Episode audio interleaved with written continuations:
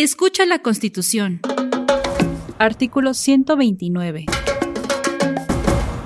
En tiempo de paz, ninguna autoridad militar puede ejercer más funciones que las que tengan exacta conexión con la disciplina militar.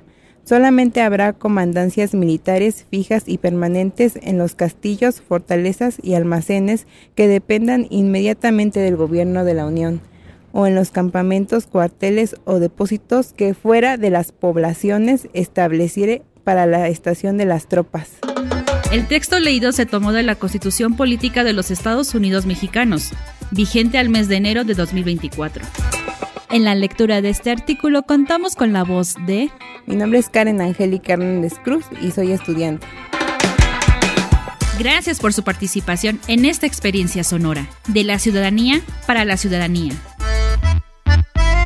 A saber, la red sonora de la Corte presentó. Escucha la Constitución.